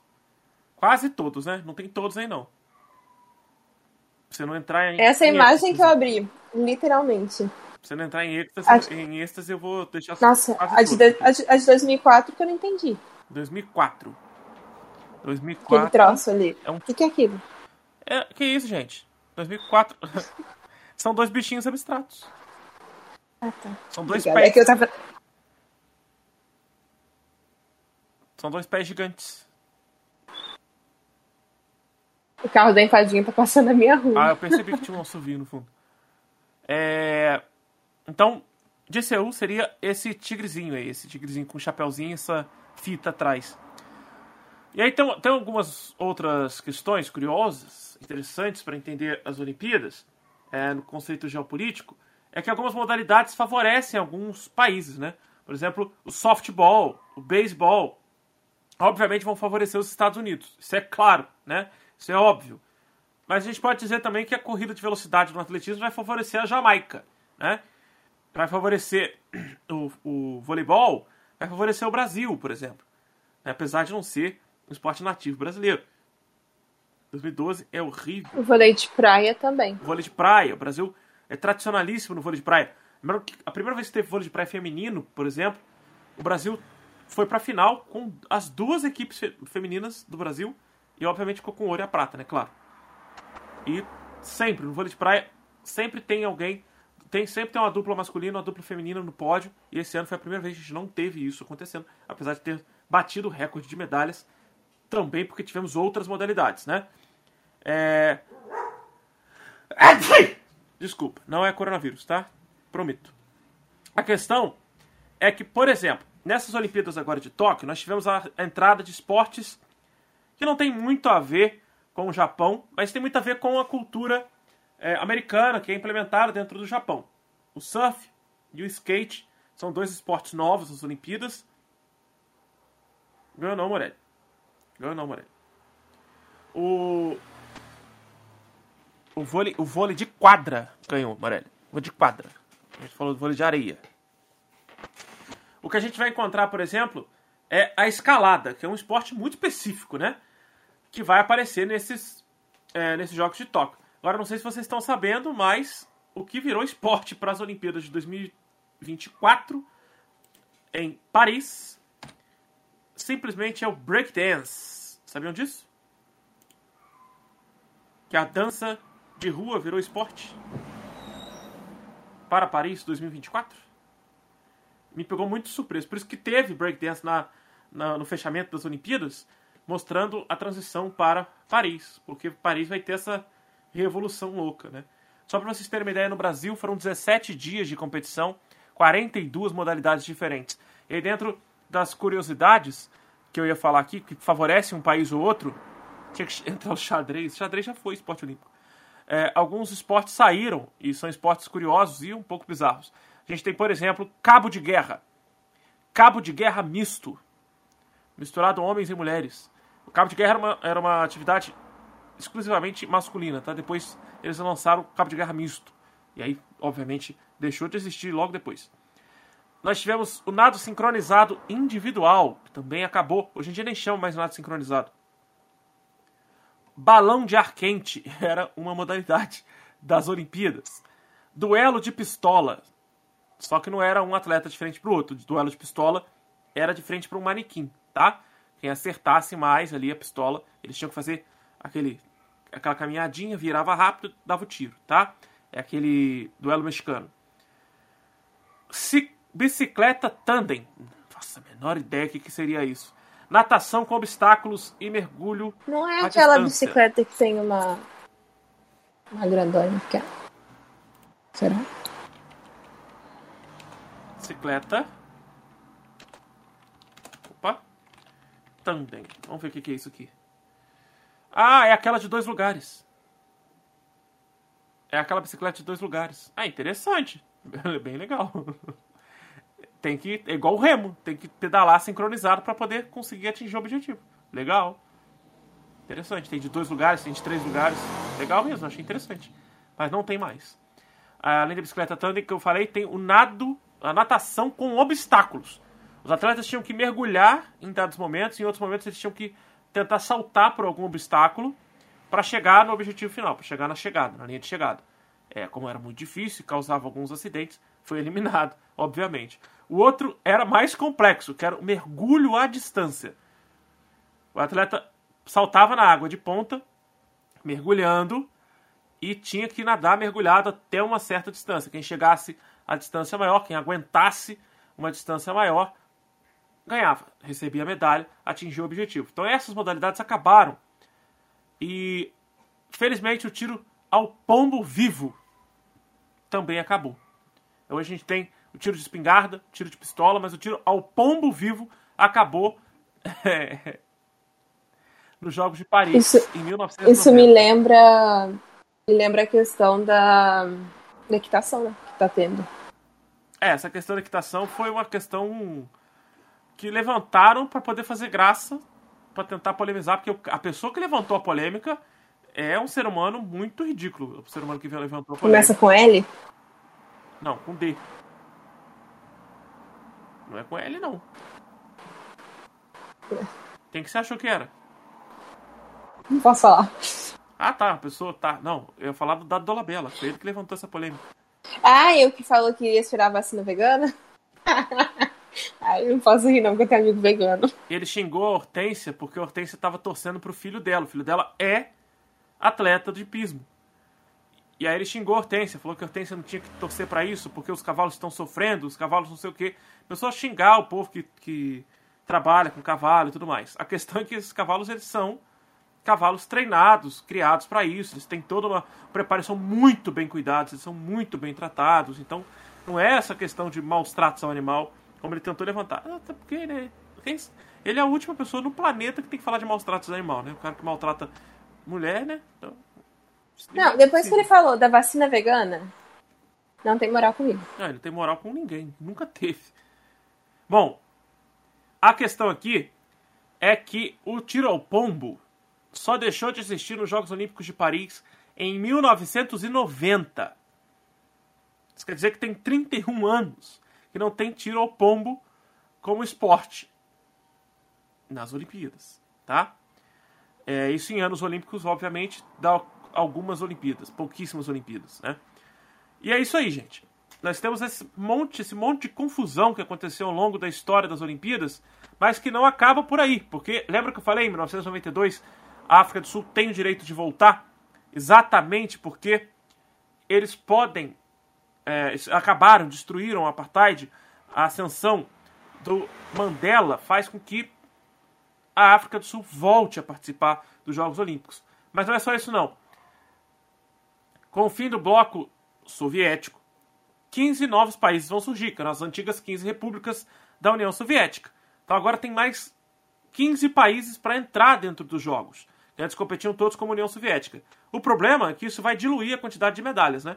A União Soviética ficava sempre em segundo ou primeiro lugar no quadro de medalhas. Aliás, quadro de medalhas que é algo que vai ser criado, é, que é algo que vai ser criado pelos americanos nas Olimpíadas de Los Angeles em 1984, tá? Alguns jornalistas americanos criaram isso porque os americanos são competitivos, então eles criaram um quadro de medalhas em 1984. Em 92, esse quadro de medalhas vai sofrer alteração porque a União Soviética já não existia mais. E os 15 países da República Socialista Soviética vão se unir e vão entrar como comunidade dos Estados Independentes. Morelli e Luísa sabem disso porque eles fizeram prova comigo no mês passado que uma das respostas era comunidade dos Estados Independentes, né? O que, que significava ser. Prova do capeta. Do capeta. Nossa, a prova era mais fácil do que o teste. O teste que estava difícil. Aí eu errei. Então, é porque a comunidade dos Estados Independentes estava no teste. É. Bom. A... Nossa, eu te odeio, juro, Os jogos mais caros da história são os jogos de Atenas de 2004, que vai gerar uma crise econômica absurda. Morelli acertou, por incrível que pareça, ele realmente acertou, eu lembro que ele acertou. E aí vale a zoação com a Milena, que ela errou essa feia. Ela tentou várias respostas possíveis e nenhuma delas passava perto da resposta certa. Bom, depois eu uso ela quando ela estiver presente, não vou usar ela. Não, tem algo. Eu, eu, lembro que eu coloquei uma resposta muito diferente, assim. Eu, eu passei muito longe. Eu lembro disso até hoje. É, então, muita gente fez isso, deu um chute longe. Mas a, as Olimpíadas de 2004 teve investimento de 9 bilhões de euros, 31 bilhões de reais. E nessas Olimpíadas a Grécia entrou em falência total, porque em 2008 teve a crise econômica mundial, né, começando na, nos Estados Unidos e na Europa a Grécia fingia ter um orçamento que ela não tinha, fingia ter um PIB que ela não tinha para conseguir entrar na União Europeia. Ela vai ser expulsa da União Europeia depois de um longo processo devido a essa crise econômica absurda que eles sofreram. Inclusive, muita corrupção na Grécia durante esse período da construção ou das construções para as Olimpíadas de 2004. Foi linda a abertura, os jogos foram muito bonitos porque foi no berço das Olimpíadas, né, no berço onde nasceram as Olimpíadas, e é onde nasce a chama olímpica. Vale lembrar, a chama olímpica ela sai sempre de Atenas e ela vai fazendo o percurso caminhando em direção à cidade sede do próximo jogo. Né? Então a chama é apagada na cidade sede quando acabam os Jogos Olímpicos e volta numa caixinha específica para levar o fogo de volta, bem simbólico, tá? Para levar de volta para Atenas, para a pira olímpica original original entre muitas aspas. Mas fica lá. É só todo um processo simbólico da transição da chama olímpica que simboliza o fogo, que a humanidade, a partir do momento que passa a controlar o fogo, passa a controlar o mundo, né? passa a ser o topo da cadeia alimentar e tudo mais. Então, essa chama ela representa não só o poder do ser humano, mas também representa o conhecimento e toda a união que a chama olímpica pode gerar. Vou lembrar vocês também que vocês perceberam, Primeira e Segunda Guerra Mundial aconteceram e os Jogos Olímpicos não. Os Jogos Olímpicos da antiguidade, eles paravam guerras. As guerras paravam para que os Jogos Olímpicos acontecessem. No mundo moderno isso não aconteceu, tá? Não aconteceu porque as guerras foram devastadoras. Então os Jogos Olímpicos era a última preocupação de qualquer pessoa no mundo. Eu vou encerrar com os Jogos de 2008 e vou passar para a Luísa para fazer as considerações, porque esse episódio eu mais falei do que a Luísa, porque eu dei pouco tempo para a Luísa pesquisar. E é por isso a Luísa falou pouco hoje, tá?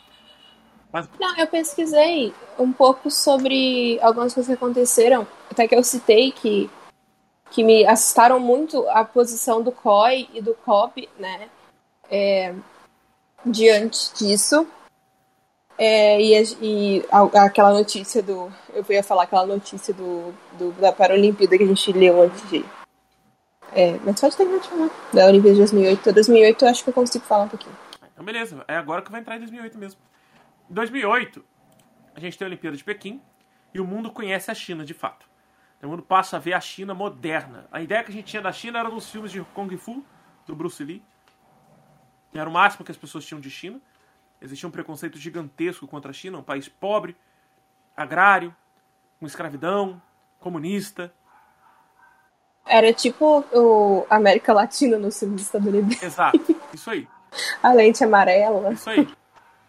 E aí a gente tem uma China que vai se mostrar super tecnológica, com investimento riquíssimo, com super organização. Os asiáticos têm é, é, esse mérito né, da super organização, são muito cobrados o tempo inteiro na sua estrutura é, cultural. Quando eu falo asiáticos, tá, eu tô falando principalmente China, Japão, Coreia, tá? Esses caras são super organizados, super disciplinados, tem uma cobrança gigantesca em cima deles. E a China não foi diferente, ela mostrou muita organização, muita tecnologia, muito investimento, foram 42 bilhões de dólares. É, foi exuberante total, mostraram todo o seu poderio econômico e não militar, toda a sua força de organização, toda a capacidade do povo chinês de receber e tratar o turista. Claro que Pequim fica numa área de zona econômica especial, que fica uma áreazinha é, no leste da China, uma área muito forte com o processo industrial, com o processo econômico, com o processo internacional da globalização. Os jogos não aconteceram na parte interna da China, onde tem extrema pobreza e o mundo rural, tá? Aliás, nesses jogos aconteceram protestos em Pequim, em Pequim não, desculpa, no Tibete, que o mundo ficou sabendo também do massacre ou dos massacres que aconteciam com o povo do Tibete, que é um povo é, hindu, né, um povo que sofreu bastante, principalmente os monges que foram assassinados desde a época de Mao Tse Tung até então. Então o Tibete ainda sofre um pouquinho, assim como Hong Kong, assim como Taiwan, assim como outras cidades que se tornam, que eram lugares independentes, a Mongólia interior. A gente vai falar um pouquinho sobre China, qualquer podcast desse, tá? A gente vai falar um pouquinho mais sobre os aspectos culturais, os aspectos climáticos, os aspectos físicos, os aspectos, os aspectos econômicos da China, porque China é um tema importantíssimo e a gente não pode deixar de lado. A história e a cultura da China, assim, eu gosto muito de cultura asiática, da história asiática, né, na verdade, que engloba tudo e, e é assim, é uma história, uma cultura muito rica, né, por ser muito antiga, eu acho, né, e ter alguns detalhes muito bem preservados. E é isso aí. Luísa, temos mais algumas coisas para falar? Ó, oh, eu sei, a única coisa que eu vou falar assim de 2008 hum. é que eu sei que foram 204 países? Não, nações, uhum. não é? Uhum. Que participaram, acho que foi o maior número, né? Até então, sim. Aí daqui, dali pra frente repetiu mais ou menos a mesma quantidade. É, e eu ia falar é que só porque é um jogo que celebra paz, união, união, que depende com quem eles querem ter essa união, é, a gente tem alguns casos até hoje, né? A gente tem, por exemplo, e viu durante as Olimpíadas de, 2000, de, 2000, de Tóquio, é, que o esporte no Brasil, quando a gente fala do Brasil, não é uma coisa valorizada. Né? A gente viu diversos atletas que ou estavam desempregados ou tinham uma formação secundária, então ou eram enfermeiros, ou era entregador de aplicativo. Então isso também é uma questão que mostra é, o valor que a gente dá para os esportes, porque não adianta também você só investir em futebol. Uhum. Né? Eu sou vascaína, então eu sofro muito com futebol. E eu sei que assim, se a gente investisse o dinheiro que hoje o Brasil investe na área do futebol em outros esportes, como por exemplo o como por exemplo vôlei, basquete, basquete feminino, ia ser completamente diferente do que é hoje. E até na questão de da educação, né? Nossa, vou, falar, vou voltar a falar de educação. Uhum. Mas, assim, e é uma pauta que não é muito levantada, né? Só que, na verdade, ele é, o esporte ele é uma arma, né? muito grande, muito impactante é, na, na, vida, né? Tanto na questão física, né, de saúde, tanto quanto na questão de oportunidade. E nos Estados Unidos a gente vê hoje os atletas do high school, né, que é o ensino médio deles, ganham bolsa. E muitos deles só conseguem fazer faculdade porque jogavam. Uhum. Ou as meninas, né, cheerleaders. Né? Aqui a gente não vê isso, a gente vê um sistema de escolha, né, eu vou falar isso como vestibulanda, que é extremamente excludente, sabe? Tipo, você tem que fazer uma prova que é exaustiva, uma prova que, por exemplo, em 2020 foi horrível, tipo, eu me senti fazendo uma prova do quinto ano. Então, assim, eu acho que a gente teria uma, um desenvolvimento melhor se a gente tivesse se atentasse um pouco mais ao esporte. Uhum. Mas tirando isso, é, a, as mulheres no, na, na Olimpíada, elas só se eu não me engano, eu vou ter que olhar. A primeira, a primeira medalha foi em Atlanta, em 1996. Uhum. E depois a gente veio. A primeira medalha de ouro veio do vôlei de praia, com a Jaqueline e a Sandra. E a de prata veio da seleção feminina de basquete, né? Que era a Hortense e a Paula, Isso. né? Vai ter um filme que também sobre as duas. É. E aí o bronze veio do vôlei de quadra. Enfim, e desde então as mulheres conseguiram mais espaço. Mas sobre o doping, que inclusive é uma questão muito polêmica, né? Porque tem diversos atletas brasileiros que foram pegos no doping. Ah, ainda bem que você voltou aí, porque eu achei o nome da atleta. Ainda bem que você voltou no doping. Eu, eu achei. É a Rafaela Silva, do judô. Ela perdeu a medalha, é, foi a única judoca brasileira, a única mulher do judô, campeã, aliás, a única atleta do judô no Brasil que foi campeã mundial e campeã olímpica. E ela perdeu o título de campeã olímpica por causa do doping. Mas aí, o doping é... dela não tem nada a ver com o doping que você vai falar agora. O que você vai falar agora é a questão hormonal, né? Tem o, tem o doping da jogadora de. A Tandara. Da Tandara, que foi a questão hormonal mesmo, que é o anticoncepcional. E que é comum quando a gente fala de atleta de alto rendimento, tem, tem alguns tem alguns anticoncepcionais que cortam a menstruação. Só que ao mesmo tempo que eles cortam a, a menstruação, para eles fazerem isso, eles têm uma carga hormonal muito grande. Então, é muito pesado, por assim dizer. Né? Então, e isso, assim, teve gente que já quase foi pegando doping por antialérgico. Diversos atletas relataram isso. É, eu tenho que tomar esse remédio, senão eu não consigo. eu, você uhum. eu tenho que abrir mão, né? E isso é sacanagem. Sendo que existem atletas masculinos que já foram pegos e aí a COI passou, tipo, falar, ah, não, para, só tal coisa. E aí não, não passa as mulheres e passa só os homens. E, e isso mostra também uma desigualdade é, gênero muito grande, que é refletido assim, a maioria, o COI em sua maioria é formado por homens. Uhum. O COB, não sei, o COB eu não sei, mas você não vê muitas mulheres nesses cargos, né? Tanto que tem os jogos femininos, né? Foram criados exatamente por causa disso, isso foi muito tempo atrás. E, enfim, e aí tem uma outra, jogadora, uma outra jogadora, é, atleta de ponta do esporte brasileiro, foi pegando doping. Foi a Camila Lopes, melhor atleta do país em ginástica de trampolim. Uhum. É, foi. Ela foi pegando doping, se eu não me engano, ela usa. Ela faz tratamento também, uhum. psico... psicológico. É... E ela foi suspensa por alguns dias. Ou seja, quando a gente fala de saúde mental, acho que com a pandemia o termo saúde mental ele ficou muito mais aflorado. Ah, com... Até porque as pessoas começaram a a ter distúrbios, né? Ah, isso, isso refletiu também nas Olimpíadas de Tóquio por causa da Simone Biles. A Simone Biles, que é a maior atleta americana hoje nas Olimpíadas, né? Por causa da ginástica, a mulher sai ganhando ouro um atrás do outro, ela nunca soube o que é ficar em segundo lugar. Ela abandonou a competição, prefiro não participar das, do restante da competição. Ela fez um, ela jogou só uma, ela jogou, né? Ela participou só de uma, uma final individual e ela ganhou a a, a competição. Ela, acho que ela ficou com a prata, acho que ela nem ficou em primeiro lugar. Ela ficou em segundo lugar. Uma outra americana ficou em primeiro.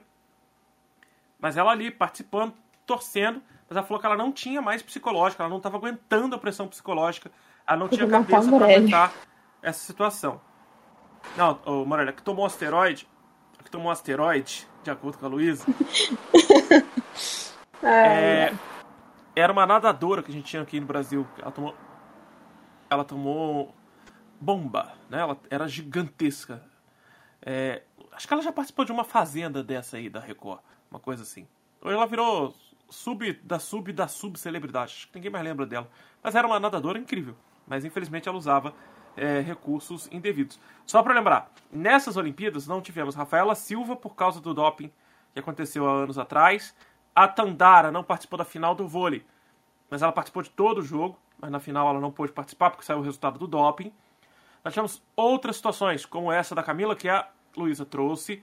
Em janeiro, a Flávia Figueiredo do boxe também foi flagrada com ostarina presente no sangue, que é uma substância que promove o ganho de massa muscular. Já na natação, ficou de fora o André Calvelo, que também usou anabolizante injetável e foi suspenso por quatro anos. A gente ainda teve o Wagner Domingos do lançamento de martelo, que falhou no exame de doping com a substância de anastrozol e foi suspenso provisoriamente. Toda essa galera. Ainda temos duas outras atletas: a Fernanda Borges do lançamento de disco e a Natasha Rosa do levantamento de peso. Toda essa galera foi suspensa por uso indevido de alguma substância. Claro que vocês perceberam que a maioria é mulher, né? Ainda temos um outro detalhe. Ainda temos um outro detalhe aqui. É... Essas Olimpíadas de Tóquio foi a Olimpíada que teve maior participação das mulheres. Maior número de medalhas foram das mulheres. O mérito, a maioria é delas. A gente viu o skate feminino gigante, como que o skate feminino, skate feminino é gigantesco. E a gente não fazia a menor ideia no Brasil que era tão gigante assim. Né? Agora virou uma coisa absurda. Né? Os, os, condomínios de luxo em São Paulo, todos agora estão fazendo pistas de skate para criançada. As escolinhas de skate estão lotadas. Né? Skate virou um artigo de luxo nas lojas, está sendo vendido a um preço absurdamente caro. Com certeza, em outubro, vai ser o item mais vendido no Dia das Crianças. Pode ter certeza disso, por causa da fadinha da Raíssa. Então, as mulheres fizeram, estão fazendo um papel gigantesco e por isso que foi o que a Luísa falou, o Comitê Olímpico Internacional e o Comitê Olímpico Brasileiro têm que lutar em relação a isso por causa de algumas substâncias que são necessárias por causa do organismo da mulher e por causa da questão psicológica também, né? por causa da questão psiquiátrica, né? não psicológica. E o skate também mostrou, acho que não só a nível nacional, mas a nível internacional, como é que a juventude é impactada pelo esporte, né? Porque a maioria das pessoas que competiram no skate, eu assisti, né? Foram é, meninas, jovens. mulheres, né? jovens. Não, o absurdo foi o pódio do, do skate feminino. Em primeiro lugar, uma japonesa de 13 anos. Em segundo lugar, uma brasileira de 13 anos. Em quarto, em terceiro lugar, uma japonesa de 16 anos. Esse foi o pódio do skate feminino em Tóquio. Absurdo o skate feminino em Tóquio. Foi absurdamente absurdo, assim, foi uma coisa maluca. Ninguém esperava aquilo. Tinha gente com muita experiência ali. Inclusive a. E eu acho que a Letícia Buffoni. A Letícia Buffoni ganhou o Mundial agora, né? Ela ganhou o campeonato. Tinha aquela americana lá. Era a mais velha de todos. É, tinha aquela americana de 32 anos, é. E, tipo assim, o que eu acho legal é que mostrou o movimento da juventude também, né? Uhum. A juventude, ela vem crescendo muito em diversas áreas. Tanto na questão... Na questão social, ambiental, política, mas eles vêm acordando mais cedo. É aquela coisa que eu falei com você, né? Parece que as gerações estão despertando mais cedo para algumas questões. E o esporte mostrou isso. Não, né? o esporte, que eles... o esporte ele tem um papel fundamental no mundo. Ele, é um, ele tem um papel de unir gerações, unir pessoas, unir, é, unir inimigos, inclusive. Né? A gente tem vários cenários. Infelizmente, tem essa questão do, dos, de Israel com o mundo árabe, o mundo árabe com Israel mas de restante, a gente vê que tem uma certa união. Claro, a gente tem uma rixazinha, a flor da pele com a Argentina, em vários esportes, mas no fim das contas somos irmãos, né? Então acaba sendo uh, no esporte algo uma rivalidade forte, mas no fim das contas acaba sendo amigável uh, por trás das câmeras ali. A questão toda do esporte, para mim, é, é, é, algo incrível, fenomenal. Eu amo, amo, amo, amo estudar jogos, estudar o esporte. Já canso de falar isso. Desde o meu TCC Inclusive, da faculdade até agora, eu só penso Eu recomendo, eu recomendo o livro que você publicou com base no seu TCC, porque eu li ele, eu vou comprar. Olha só, muito obrigado, Inclusive. muito obrigado. Tem gratuito no Kindle Unlimited, isso, na Amazon. Ele... Eu tenho. Só que assim, é 15 reais. Aí eu vou comprar. Ah, muito obrigado, agradeço muito. É, ele custa 15 reais na Amazon. Para quem quiser comprar o livro, o link tá na descrição, tá? É, o livro tá na Amazon Kindle, somente em formato de e-book, somente em formato Kindle. Por enquanto, ele vai sair físico em algum momento. Preciso que a pandemia acabe para que eu possa fazer o livro físico valer a pena, tá? Tem outro detalhe. Nós teremos uma live sobre esse livro, que era para acontecer em agosto, mas devido a um monte de coisa que a gente está fazendo ao mesmo tempo, essa live do livro Entra em Campo Esquadrão de Aço, que fala sobre a importância do futebol na sociedade brasileira, principalmente em Volta Redonda.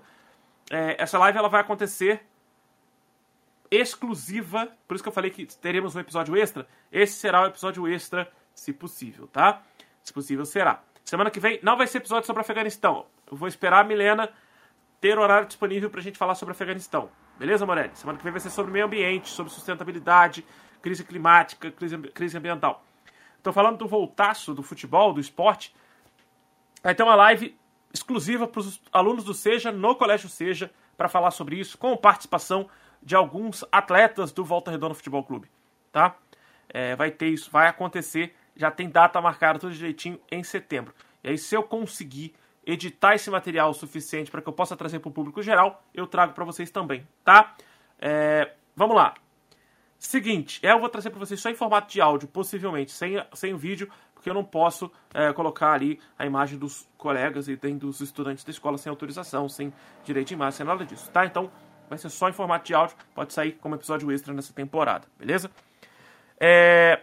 Morelli, é só o começo do projeto do podcast escolar, que é um, um vai ser um, né, um bracinho desse podcast, que é o Story Studio Podcast. Infelizmente, como vocês estão no último ano, vocês vão pegar só o embriãozinho disso dentro do colégio. Bom, eu acho que vocês, o dia que tiver permissão, o dia que vocês estiverem afim, claro que eu não vou negar a participação de vocês como ex-alunos, né? Bom, Legal, bacana, falamos tudo sobre Olimpíadas, toda essa questão geopolítica que envolve as Olimpíadas. Vamos esperar para ver o que vai ser Paris. A questão ambiental é, e ecológica dentro do processo de sustentabilidade. A gente vai falar na semana que vem, mas só para lembrar, esse ano Tóquio criou um negócio muito louco que foram as camas de papelão, né, que eram as camas antissexo de papelão que nove atletas da Rússia subiram e começaram a pular até quebrar a cama. Então precisou de nove atletas de nível Rússia para quebrar uma cama. Vale lembrar também que a Rússia está suspensa, então por isso ela competiu como Comitê Olímpico Russo, porque os atletas da Rússia que foram pegos no doping estão suspensos ainda. É isso aí, Morelli. É obrigatório, de fato. E a questão é que o Brasil também já havia se preocupado com isso os Jogos Olímpicos vêm se preocupando com questão ambiental já há um tempo. Não é à toa que os atletas recebem sementes locais, sementes de, é, de biomas locais, dos países sede, né, das cidades sede principalmente. O Rio de Janeiro tem a Floresta dos Atletas. Não sei se vocês lembram, a abertura dos Jogos Olímpicos do Rio de Janeiro. Todos os atletas receberam uma sementezinha e plantaram na hora em pequenos vasinhos. E depois veio uma performance final que os vasos foram abertos, formando os círculos olímpicos, em formato de árvore. Esses, essas sementes foram plantadas já na floresta da Tijuca, formando a floresta dos atletas, tá? Isso é também repetido nos Jogos de Tóquio e vai ser constante. Paris vai fazer o que Roma fez nos anos 60. Vai usar o cenário local da cidade como estádio. Não vai ter estádio construído do zero. Eles vão tentar diminuir a quantidade de, de construções, vai diminuir a quantidade de processos é, dentro da cidade de Paris. Tem nem espaço para eles construírem. Até porque não tem espaço. Mas... E tudo que eles usarem é, de emissão de carbono, tudo que eles usarem como gasto que vai gerar algum problema para a cidade de forma ambiental, eles vão construir em formato de floresta no território francês. Tem um, tem, isso tem um nome, inclusive, chama mercado de carbono. Isso. E na visão ambientalista, né, que tem ambientalistas que uhum. obviamente acreditam, que tem e acham isso certo, eu sou uma das que não acha certo. A gente está realmente assim esperando o que vai ser essa os jogos de 2024, porque desde a, da, desde a COP, né, que é o Acordo de Paris, a gente prometeu uma coisa, enquanto Globo, né, e a gente está indo no caminho contrário o relatório do IPCC que foi solto, uhum. a gente podia chegar a 1,5, a gente já tá a 1,2 de temperatura do, do planeta, né? Uhum. Então, assim, é, a gente tem aquele medo de ser um greenwashing da vida, como é na maioria dos anos, né? Principalmente quando a gente fala das potências do norte global. Então, assim, admito que eu não estou muito esperançosa exatamente porque eu sei que esse mercado de carbono, ele não é, na minha opinião, pelo menos, não é o que realmente vai impactar, né? Não. não é. Porque a, a, o, o, carbono que é, é, solto, né, nas construções, uhum. nas adaptações do, da, da do, do, da, da, da, palavra. Uhum. Do perfil urbano é, é muito pouco comparado com as várias outras atividades de emissão de carbono, né? Então, não adianta eu desmatar, eu vou construir, eu vou desmatar e vou plantar pinho no lugar. O pinho não é uma espécie que é dali, tem várias não, não, outras não, coisas, sabe? Não tem aquele... O que Paris vai fazer são espécies locais, ah, eu sei. reflorestar florestas Eu tô dando locais. exemplos de mercado usando... de carbono. Não, sim, sim, eu sei que você está usando esse exemplo. Mas é só porque, assim, eu sei, a sua opinião, eu também concordo, faz todo sentido, é super válido. Só que para pra pensar comigo que a partir do momento que. Não, partir... em relação aos outros, antigamente é, então, é muito melhor do que já fizeram, né? Obviamente. A partir do momento que deixa de ser o Greenpeace fazendo alguma coisa, a, a é WWF né, fazendo alguma coisa, a partir do momento que deixam de ser ativistas ambientais fazendo alguma coisa e passam a ser governos fazendo alguma coisa em relação ao meio ambiente, é um grande passo. É um grande passo. A partir do momento que governos passam a exigir de empresas que elas têm que ter um desenvolvimento sustentável, que têm que fazer alguma coisa, mesmo que seja um paliativo fraco, mas já é o começo. Porque a questão, por exemplo, da, do consumo da água no Brasil. Dizer que as pessoas em casa têm que economizar água, porque o consumo de casa da água é o que gera a seca dos reservatórios, é um dos maiores absurdos que a gente já ouviu na história do Brasil. Tem que tomar banho mais rápido, é. tem que fechar a torneira quando tá. Não, Fazer xixi no banho. A água que a gente a água que a gente gasta é do agronegócio. É. Pronto. A maior parte então... da água consumida no Brasil é água para irrigação e água para indústria. Não tem outra, não tem por que mais falar disso. Isso já é nítido e claro. Então tem que ter incentivo em relação ao uso da água? Tem. Tem que ter mais empresas que são autossustentáveis em relação ao uso da água? Tem que ter. Mas vai ter como? A partir do momento que o governo criar leis e impor isso. A partir do momento que tenha uma estrutura central que passa a respeitar isso. Né? Nem que seja uma empresa específica. Tem aquela empresa que ela está pensando nisso, já está agindo dessa forma e acaba motivando o mercado a agir dessa mesma forma porque o mercado consumidor está querendo isso. Então, assim, não adianta só o público geral querer. Quem tem o poder da grana tem que começar a fazer. Então, assim, isso já é para mim um começo. Já começa a mostrar que tem. Não, é um começo muito importante. A gente só é tem que ter cuidado com greenwashing. É assim. Greenwashing. Greenwashing rola solto. Mas aí a gente tá fazendo. É aquela... A gente tá fazendo, sabe o quê? É adiantando serviço. De novo, a gente está encerrando um podcast e iniciando outro. Então, pessoal, vou me despedir de vocês antes que a Luísa se empolgue e comece a falar do episódio da semana que vem. Vou pedir para ela guardar conteúdo e saliva para semana que vem, porque semana que vem eu que vou ter que estudar, porque ela já sabe muito mais que eu dentro dessa área, que ela é ativista, tá, conversa com a galera, o fã-clube dela estava é aqui no chat. Tava, o pessoal do Fridays. O fã-clube dela estava aqui no chat, a galera que é ativista Inclusive, com ela a gente vai pra COP, né? O Fridays vai com uma delegação brasileira pra COP, né? Muito bom. Que vai ser em Glasgow. O pessoal aí, os jovens estão. A juventude está acordada. Isso aí, muito Falar bom. Que a, gente sempre fala. Então a gente vai falar sobre isso semana que vem. Sexta-feira, dia 27 de agosto, não é isso? E não, não pode? Não pode? Por que, que não pode? Fala pra nós. Agora revele-se. É. Eu vou pro Rio, meu pai. Ah, você vai por causa do seu pai. Então não vai ser com você o episódio semana que vem, sinto muito. Esse episódio vai ficar para um próximo momento. Semana que vem, então, a gente arruma um outro episódio. Morelli, né, Morelli? Não, não. Eu quero ver, eu quero ver o episódio do Afeganistão e eu vou fazer sem você só pra te punir. Tá? Vamos lá. Semana que vem, então, a gente revela pra vocês qual vai ser o próximo episódio, não se preocupem.